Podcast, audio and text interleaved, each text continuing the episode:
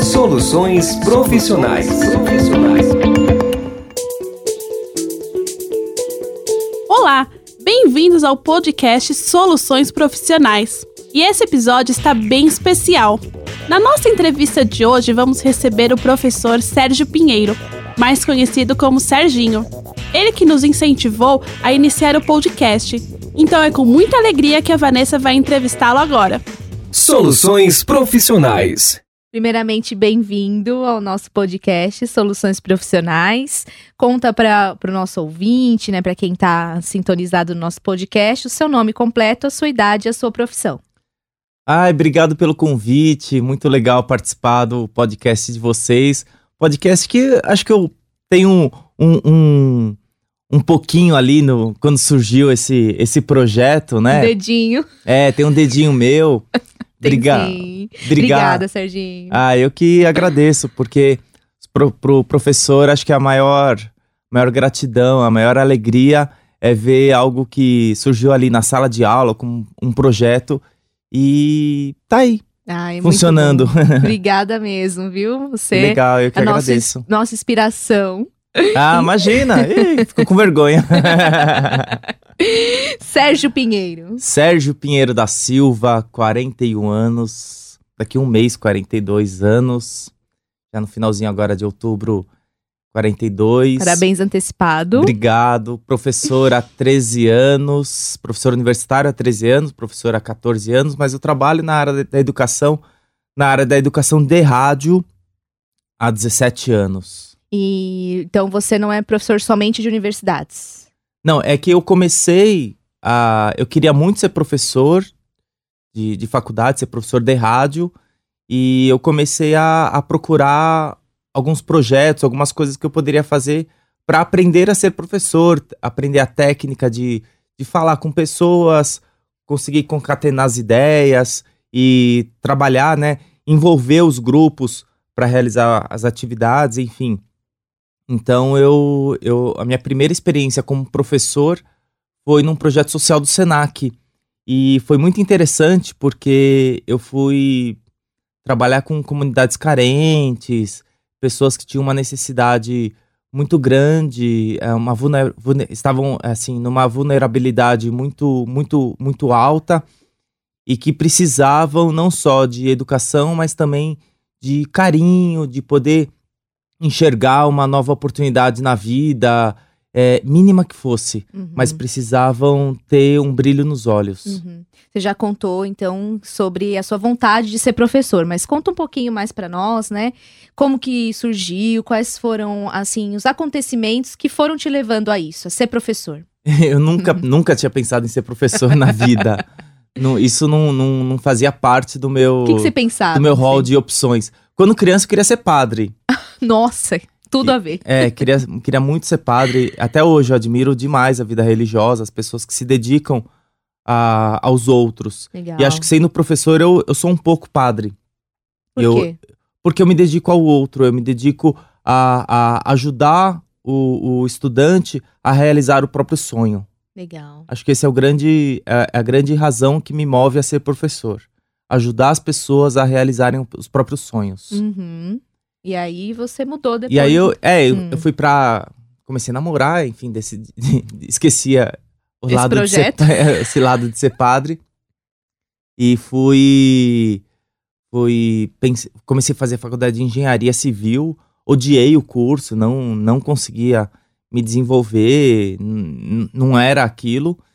E como eu sempre trabalhei na igreja, realizando uma peça de teatro, a mãe de um amigo, que inclusive hoje é engenheiro, Uau. é, porque eu estava na faculdade de engenharia, não entendia nada que os professores falavam, então eu ia muito na casa desse meu amigo, que é o Wagner, e a mãe dele via esse meu sofrimento de não entender nada. Ele fazia os exercícios, apagava e falava, agora faz. E eu não conseguia, não saía da terceira linha, aqueles exercícios, sei lá, de duas, três páginas. Uhum. E, e aí ela virou pra mim, a tia Marília, e falou assim: Ai, Serginho, você não vai ser engenheiro, não, você vai ser ator.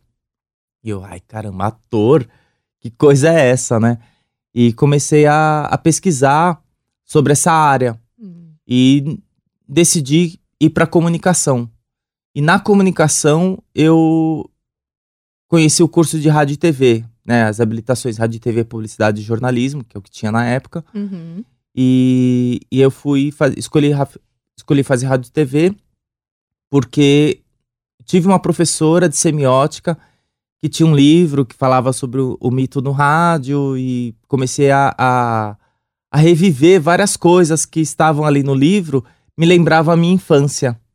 Então eu falei, poxa, acho que eu, o que eu mais quero é trabalhar com rádio. Bacana. Ali começou a surgir essa, esse desejo. Uhum. E aí eu fui, fui, fui fazer rádio e TV, sempre encantado por rádio e TV. Por acaso, fui numa entrevista para ser operador de rádio numa faculdade. Na época não se ensinava a mexer na mesa de som, editar. E hoje, né? e hoje é, se ensina, enfim.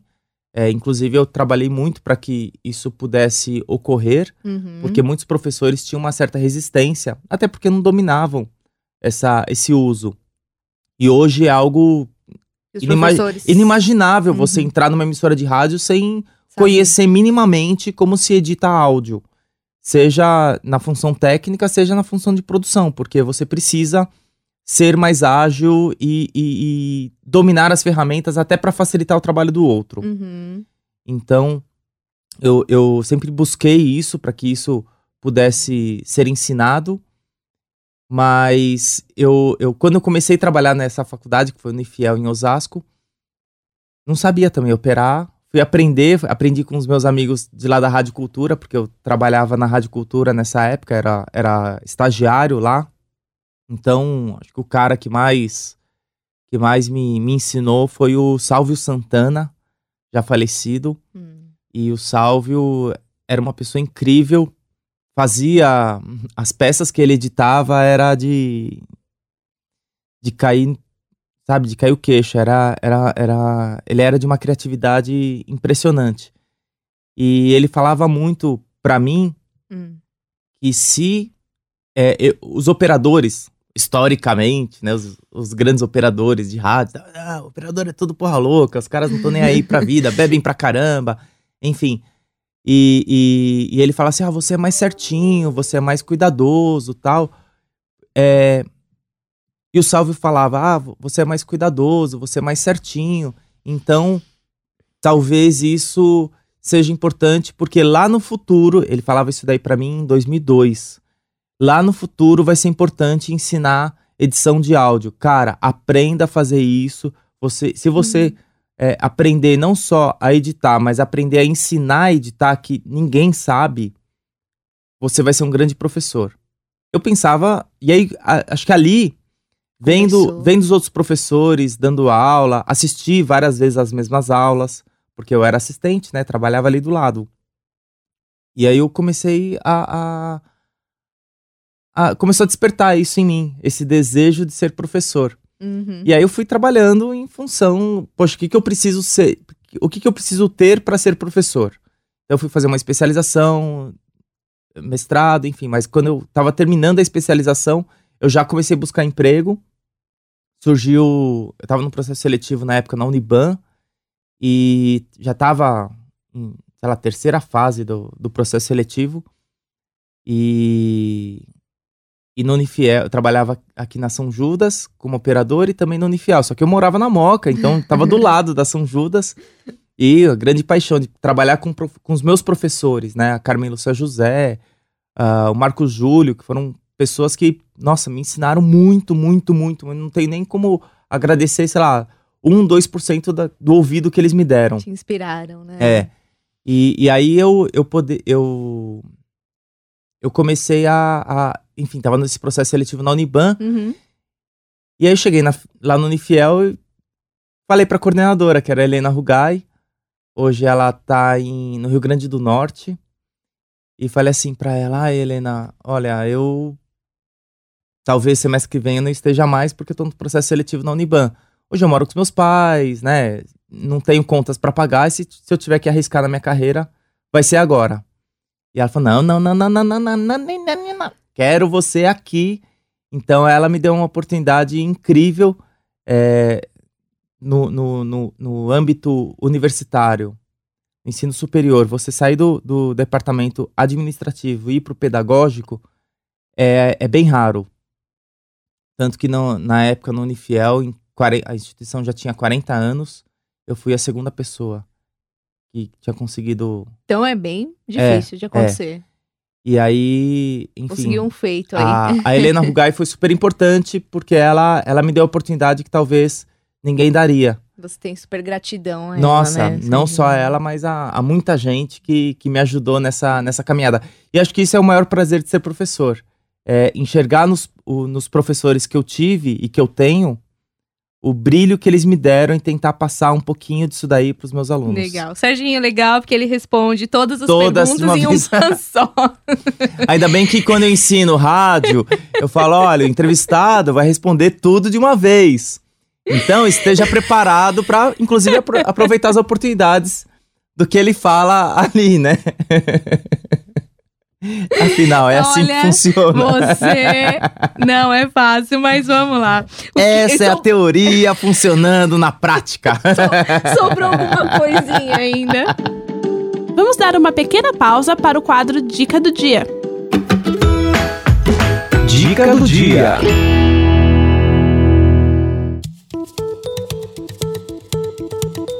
A maioria das pessoas pensam que professor é só dentro da sala de aula mas hoje não é bem assim. Hoje o professor é também dentro de casa, dando aula de reforço e através da tela do computador ou do celular. E essa é a dica do dia: como fazer videoaula. Dica 1: Tenha um espaço livre para gravar. Dica 2: Faça um canal somente para isso. Dica 3: Use uma câmera boa para gravar. Dica 4: Se programe e fale de um assunto por vídeo. Dica 5: Seja lúdico e interativo. Assim prende a atenção do telespectador. Dica 6. Poste vídeos sempre, pelo menos duas vezes por mês. Dica 7. Abra os comentários para mandarem dúvidas e sugestões de temas para os próximos vídeos. Dica 8. Divulgue para os seus alunos, amigos e nas redes sociais. Gostou das dicas? Assim muitas pessoas podem aprender com você. Se inove e coloque seu potencial em prática. Dica do dia. O que que você sente ao dar aulas? Ah, eu sinto muito prazer. Primeiro que assim, é, dar aula é muito mais um momento de compartilhar conhecimento do que, do que efetivamente pensar, ah, educação, tal. Eu acho que é, é compartilhar experiência, trocar informação, porque quando você chega numa sala de aula, você não pode achar que o, o, o aluno ele é um, um, ser que não tem nenhum conhecimento e vem ali para somente para buscar o conhecimento é, que você traz. Hum. Acho que ensinar, chegar numa sala de aula, é, você tem que ter um conteúdo pré-determinado, que faz parte do programa da disciplina, mas principalmente estar aberto a ouvir os alunos e tentar entrar na mente do aluno trazendo soluções e ajudá-lo a entender aquele conteúdo a partir do pensamento que ele já tem, a partir do repertório que ele já tem. Legal. Então dali você consegue ampliar de uma forma é, muito mais fundada e não explicar coisas que o aluno quando abre a porta da sala de aula ele já esqueceu tudo. Uhum. Eu quero, eu gosto de, de, de falar de uma forma, de trazer o conteúdo é, de uma forma que o aluno possa efetivamente ficar com aquilo na mente, não só para o semestre, ou para a prova, mas para a vida. Legal. E tem que saber lidar com todos os tipos de pessoas, que cada aluno tem uma personalidade, né? Sim, tem... personalidades diferentes, histórias diferentes. Uhum. E, e, e a gente tem cada vez mais ter cuidado e tato para poder lidar com essas diversas situações. O que, que, você acha das pessoas não valorizarem o professor? Eu acho que, acho que isso daí não é exatamente das pessoas, é a sociedade em si não valoriza no sentido no sentido é, financeiro da coisa, econômico, porque o professor é, é, dificilmente a gente encontra uma pessoa que um professor não mudou algo na, na vida daquela pessoa. Uhum. Dificilmente. Uhum. Então, no meu caso, como eu sou professor, eu ouço. É, ah, o que você faz? Eu sou professor. Nossa, que legal! Ai, tem uma professora. Então, eu ouço muitas histórias. E, e isso, Bacana. isso é muito gratificante. que Então, marca, né? eu, eu acho que não tem essa, essa. Ai, porque o professor. Acho que isso daí é uma, é uma fala, sabe, que a gente repete por osmose. Mas porque o, prof- o professor. O cara que é professor de verdade, ele é valorizado. Hum, Ele não é valorizado financeiramente no Brasil. A gente enxerga isso porque a gente vê a realidade, vê quanto que os professores, é, enfim, principalmente no, no ensino público, né? Fundamental, ensino médio, quanto, quanto que os caras ganham. Mas é, é, acho que o professor ele tem uma valorização muito especial para cada aluno que passou por ele. uhum. É bem especial, específico também É, para é, cada é. aluno. Não é uma coisa econômica que a gente avalia pelos números lá. né? Eu acho que é, é, é mais afeto do que outra coisa. E esse afeto, ele passa muito pelo conhecimento, por tudo aquilo que, que o professor trouxe para o aluno como perspectiva de vida. Legal. Você pensa um dia em mudar de profissão? Não. nunca, nunca, nunca, nunca, nunca. Eu lembro uma, uma vez, uma, uma pessoa disse pra mim: é, eu sou professor de rádio, né? Dou direção de rádio, adoro essa questão de, de criar programas, de elaborar projetos. E eu trabalhava na Rádio Gazeta e essa pessoa, uma pessoa virou pra mim e falou assim: Ah, mas isso, e se surgiu uma oportunidade pra você ser coordenador de uma rádio, sei lá, em qualquer lugar, e você larga a carreira de professor? Não, eu vou ser diretor da rádio e vou ser professor ao mesmo tempo. Ah, não, você tem. Escolhe, escolhe uma das opções. É, bom, vou ser professor. Sim. Já tá É, certo porque- isso na sua vida. É, porque é, ser professor é, não é. Acho que ultrapassa o limite de, dessas realizações. Direção de rádio, dirigir uma rádio. Eu dirijo rádios novas, diferentes a cada semestre. Porque eu sento com os alunos e elaboro os projetos junto. Eu vou dando pitaco, eu tiro coisas, eu ponho coisas, eu solto ideias. Às vezes eu falo um negócio que aparentemente para eles é um absurdo. E depois eles começam a concatenar. Olha, Não é que é mesmo? Ah, daqui a gente pode fazer. E aí já surge uma outra coisa que às vezes não é nem aquilo que eu pensei, É. nem o que ele tinha É. pensado, mas surgiu algo novo e só surgiu porque a gente sentou e conversou. Legal. E não conversou nessa, nesse sentido é, é, vertical, professor lá em cima, aluno lá embaixo. É, eu, não, eu não gosto disso. Acho que o professor é um ser humano igual a todos os alunos. A única diferença é o tempo que eu estou, no meu caso, o tempo que eu, o tempo que eu penso rádio é outro, é outro tempo do aluno.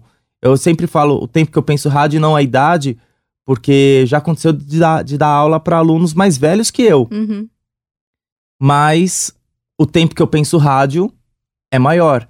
E ali, Não entra idade. e eu tô ali pra, pra falar de rádio, Pra passar esse, conhe a pessoa pra esse aprender, conhecimento. né? Então- Exatamente. Então, acho que o, o. E a experiência que cada um traz é super importante. Porque é a partir daquela experiência que é o que ele pensa. Uhum. Então eu também preciso entender é, a história de cada um, Cada um tem uma bagagem. cada um tem uma bagagem pra poder, é, é, enfim, chegar num, no, en- no- efetivamente no ensino. No Uhum. meu caso, no ensino de rádio. Fiquem agora com o quadro Alternativas Atuais e já já voltamos com a entrevista. Alternativas atuais. Alternativas Atuais de hoje, vamos falar sobre os desafios dos professores na atualidade. Esse profissional tem como maior objetivo a formação de seres humanos críticos e aptos a iniciar na jornada profissional. Dessa maneira, existe a necessidade de um perfil bastante peculiar do professor, que deve representar uma figura ao mesmo tempo paciente, criativa e empática. Recebendo em geral um baixo salário, somado à desvalorização da carreira, os professores procuram por estratégias que visam a manter a qualidade de vida. Assim, muitos preferem aumentar seus turnos de trabalho ou assumir funções extras, o que leva a mais dificuldades em conciliarem as suas atividades pessoais e profissionais, influenciando negativamente o cotidiano da sala de aula. Buscar formas de melhorar a gestão do tempo é essencial para que o professor não tenha que abrir mão da sua qualidade de vida e equilíbrio. Além disso, o professor deve lidar com alunos de variados estilos: desinteressados, desmotivados, despreocupados, irresponsáveis, tímidos, distraídos, impacientes, entre outros. Por isso é importante saber instigar a curiosidade de cada um deles ao longo de toda a sua trajetória profissional e motivá-los, respeitando as particularidades de cada um, para que suas turmas tenham maior engajamento na realização de atividades e maior participação durante as aulas. Como percebemos, os professores possuem diversos desafios a serem superados, não é mesmo? Por isso, vamos agradecer sempre a dedicação de todos os professores que já fizeram e ainda fazem parte de nossas vidas. Alternativas atuais. Agora, a gente tem muitas notícias tristes, né? Outro dia a gente teve uma história de um aluno que é, esfaqueou um professor, né? E o que, que você acha que pode ter ocasionado isso? É, nós estamos numa sociedade doente. Acho que não é o caso de observar a relação professor-aluno. Uhum. Nós vivemos numa sociedade doente. Essa sociedade doente precisa de tratamento, precisa de cuidado. Os órgãos públicos precisam cuidar das pessoas. Precisam olhar para as pessoas, para o indivíduo, mas não olha. E quando um aluno doente, eu digo, às vezes o cara teve um surto por inúmeras razões. Pode inclusive ser na relação professor-aluno, porque somos seres humanos. Sim. Todos nós acertamos, mas todos nós também erramos muitas vezes. Mas a gente precisa entender que não é o caso. É, o aluno que, enfim, esfaqueou o professor, mas um ser humano que esfaqueou outro. É, e aí a gente cai para a sala de aula. O que está dando de errado nessa educação, que não é só a responsabilidade da escola, porque a, a, a, escola tem a responsabilidade de educar a educação formal, matemática, no caso lá de, desse menino que estava né, no, no, ensino fundamental, é, matemática, história, geografia, língua portuguesa, enfim, eu tenho um rol de disciplinas para atuar. Agora, a cidadania passa principalmente pela família. Exatamente. E se a família não colaborar com a escola, a escola também não tem como colaborar com, com a família. É uma troca. Cada um tem um papel. Todo mundo tem um. Cada um tem um papel, e inclusive o aluno também tem um papel. Uhum. É, o respeito ao professor também. Que né? é o respeito ao professor. Que é, esse respeito não é baixar a cabeça. Como tem gente falando aí sobre uma educação em que o aluno não pode contestar. Ele deve contestar. Uhum. Mas ele deve contestar. Ele deve aprender a contestar. Isso ninguém está trabalhando. Você, por isso tem medo de ser professor ou para você? Tranquilo? Não, não. Eu já tive, eu já tive um caso assim mais incisivo, mais incisivo de um aluno porque eu, eu, eu tinha pedido para fazer resenha de alguns artigos. Na verdade, eu, nós selecionamos um livro que tinha 20, 30 artigos e era para o aluno escolher dois artigos e fazer resenha desses dois artigos. Só que o aluno entendeu que tinha que ler o livro inteiro, 500 e tantas páginas. E ele virou para mim e falou assim: Você tá louco? Sou da Brasilândia! Oh, tá me tirando! Eu falei, cara, sou do Sapopemba. E aí, o que, que muda? Brasilândia, Sapopemba, realidade igual. só que quando eu, eu ouvia dos meus professores que era para ler tal coisa, eu ia lá e lia. Sabe? Não vou discutir. A, a educação que eu tive, a minha avó dizia uma coisa, claro que aqui eu não vou usar a forma que minha avó dizia, Uhum. mas ela dizia é, é, manda quem pode, obedece quem tem juízo. Uhum. E como eu sempre quis ter juízo, é, não em tudo, enfim. Mas. Algumas coisas. É, mas o que, que eu fazia? Eu estudava. Eu lia. Caramba. Por, vamos supor, ah, eu não gosto do professor. Este dito cujo mandou eu ler esse artigo. Caramba, por que, que ele mandou ler? Eu vou ler só pra ele, né? Então, nisso, eu já tô ganhando. É. Nisso eu já tô ganhando. E aí eu, eu estudo, eu aprendo e muitas vezes eu começo a descobrir o porquê que ele pediu para ler. Uhum.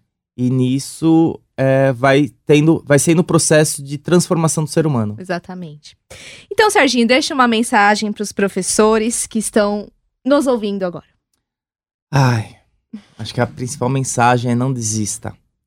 A gente ouve muita coisa, a gente é uma profissão difícil, é uma profissão que Você não vai ficar rico, a sociedade cobra para que você seja rico.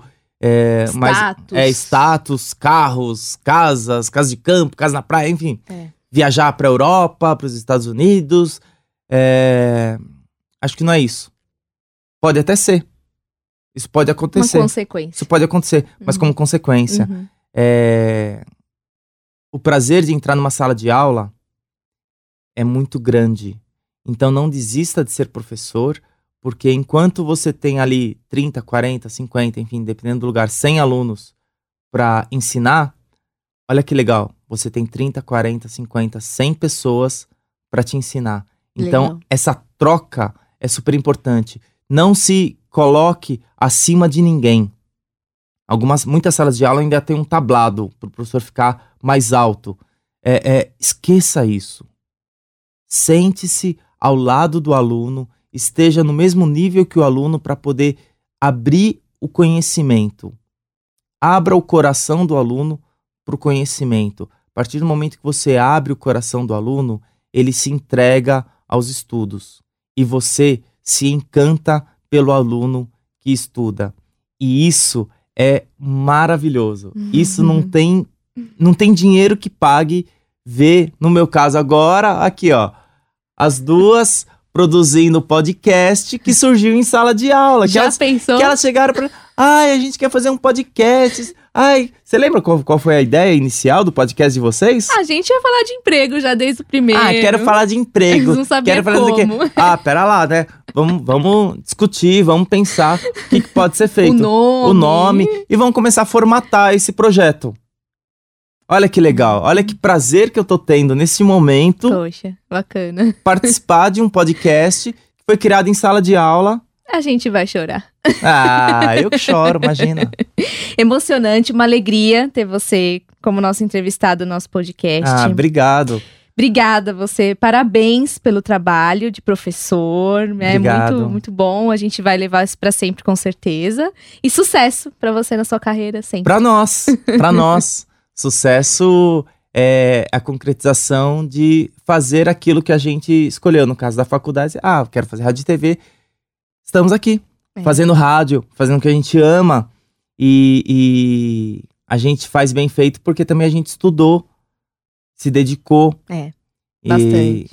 E, é isso. A gente É, ama de é, verdade. com, com esforço e com amor, as coisas acontecem, É verdade. né? Tudo de bom. Obrigado. E parabéns pra vocês pelo Aê, programa. Valeu. Valeu, tchau, tchau. Soluções profissionais. Entrevista incrível. Muito obrigada, Serginho. Nós aqui queremos desejar um feliz Dia dos Professores para todos que trabalham duro, levando conhecimento para as pessoas. Uma profissão linda e infelizmente pouco valorizada. Esperamos que isso mude algum dia. Não deixe de acompanhar nossas redes sociais. Até o próximo podcast Soluções Profissionais.